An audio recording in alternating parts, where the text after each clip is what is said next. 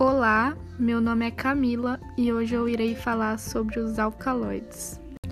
Os alcaloides são um conjunto de compostos pertencentes ao grupo das aminas cíclicas.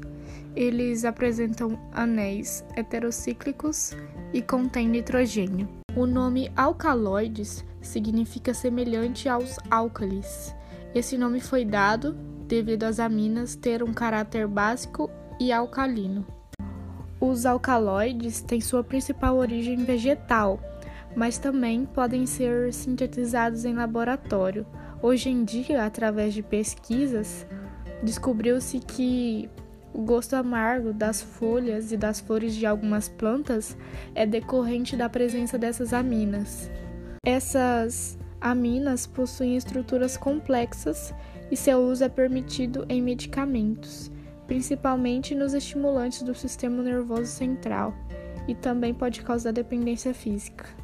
Um dos principais exemplos de alcaloides e as suas origens é a nicotina, que é encontrado nas plantas de tabaco, que é usado para produzir o fumo, e posteriormente também sendo usado na produção do cigarro.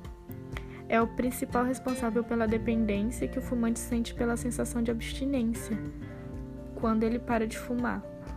Outro exemplo muito conhecido é a cafeína, pois está presente no café, no chá mate e em várias outras bebidas. Outro exemplo também de fonte natural é a morfina, que é usada como medicamento para induzir o sono e também como analgésico para aliviar dores intensas. E por fim, o último exemplo é a cocaína, que é encontrada na América do Sul e é uma droga que tem degradado a saúde de inúmeras pessoas.